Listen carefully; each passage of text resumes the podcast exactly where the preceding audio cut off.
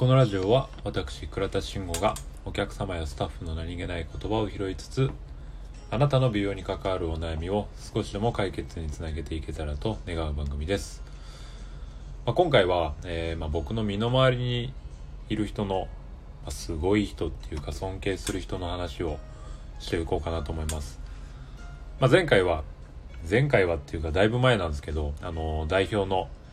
まあ、自慢話をさせていただいたんですけど、まあ、そういった感じの話になります。で、今回誰かっていうと、えっ、と、僕のおばあちゃんの話をしていこうかなと思ってます。まあ、ざっくり僕の経緯話すと、えーまあ、美容師歴は今10年かな。で、まあ、東京の世田谷区にある、えっ、と、京王線、千歳烏山っていう京王線沿いの駅のおじょまのっていう美容室で、まあ、僕は店長になりたいなって思ってるんですけど、まあ、ただその野望を持ってるだけのただ一スタイリストでまあそのうちのお店再現性サロンっていう、えー名前がついてるんですけれども再現性については、えー、と確か第12回のところでお話をさせてもらってるので、まあ、そこをよかったら聞いてもらえればと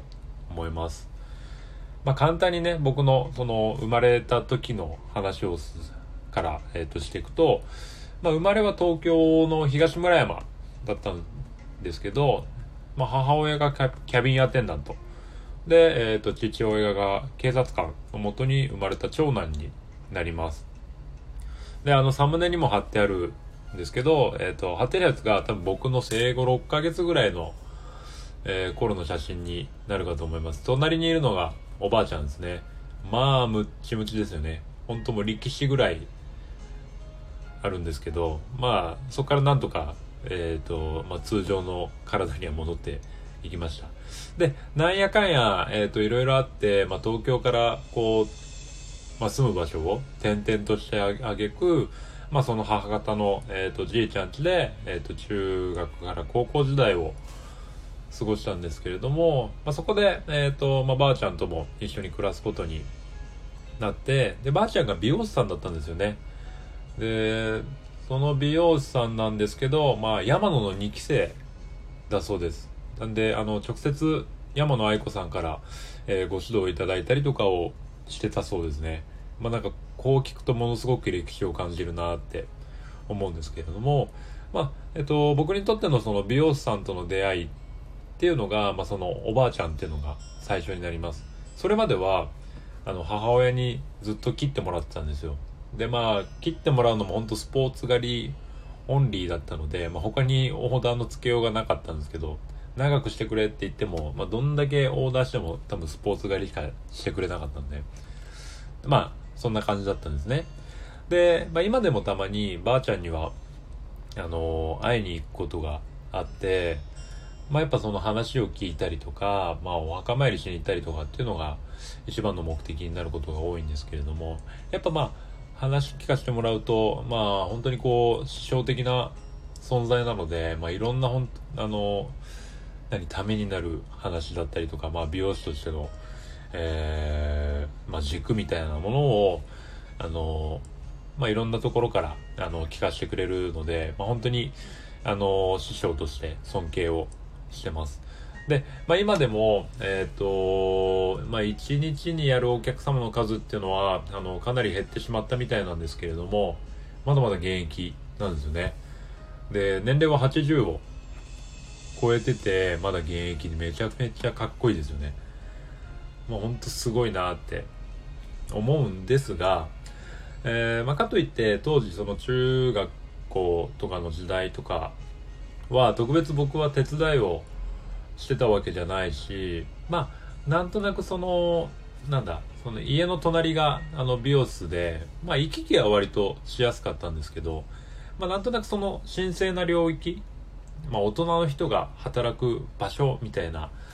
えー感じがしててまあ立ち入ることはあんまりなかったですねおばあちゃんが仕事中は。なので、まあ、その直接仕事をしてるのを、こう、まじまじと見ることもなかったし、まあ、切ってもらうにしても、僕は中学校の時は、あの野球をやってたので、まあ、坊主にしてもらうぐらいだったので、ハサミを入れてもらうっていうことはあんまりなかったかなって思います。ただまあ、僕がその美容師を目指すようになったきっかけの根底にあるのは、多分このおばあちゃんは欠かせない人物なんじゃないかなと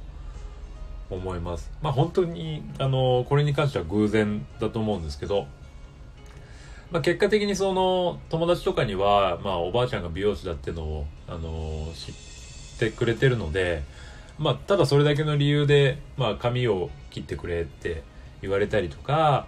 まあスタイリング知ってるでしょ？みたいな感じでスタイリングを頼まれたりとか、まあすることが、まあなんとなく多かったんですよね。まあかといって僕は、その職場の風景だったりとかおばあちゃんの仕事のシーンを見てるわけじゃないのでまあ特別そういうなんか英才教育というか美容に関する教育っていうのは何も受けてこなかった感じだったんですけどまあ自然に、まあ、友達の中からはそういう流れになることが多かったんですね。まあ、結果的にそれで、まあ、えっ、ー、と、そのあたりから、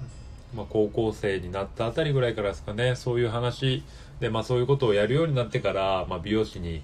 興味が湧いてきたんじゃないかなと、今となっては思います。なんでまあ本当偶然が偶然をね、かの重なって、まあ今こういうふうに美容師として、まあおばあちゃんの後ろを歩いてるというか、おばあちゃんを追って、あの、やらせてもらってるっていうのは、まあ本当に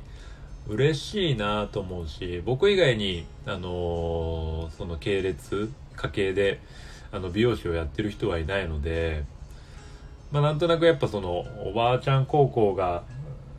なんかできてるような感じはしてて、まあ、密かに僕は嬉しいなって思ってる事柄です。まあそんな感じで、その僕が美容師を目指すようになったきっかけの、えー、大きな要因となってる人物の一人っていうのがおばあちゃんなので、まあ、今回はちょっと紹介をさせていただきました。まあ、ただやっぱその仕事の内容だったりとかは、あの、さっきも言ったように見見たことがあまりなかったので、まあ、本当に今になって、美容師になって、まあ、いろんな話を聞かせていただくようになって、あ、本当にすごい人なんだなって改めて感じるような機会が多くて、まあ、本当にありがたい存在だなと思ったので、えー、今回はこの話をさせていただきました。まあ、内容としては、あの、誰かのためになるっていうわけじゃないんですけれども、まあ、僕にとって、あの、ものすごく重要な人物っていう話でした。はい。今回は以上になります。最後までお聴きいただきましてありがとうございました。質問、ご意見ございましたら、プロフィールにあります Twitter、Instagram の DM にてお待ちしております。何か参考になりましたら、ぜひいいね、クリックよろしくお願いいたします。では。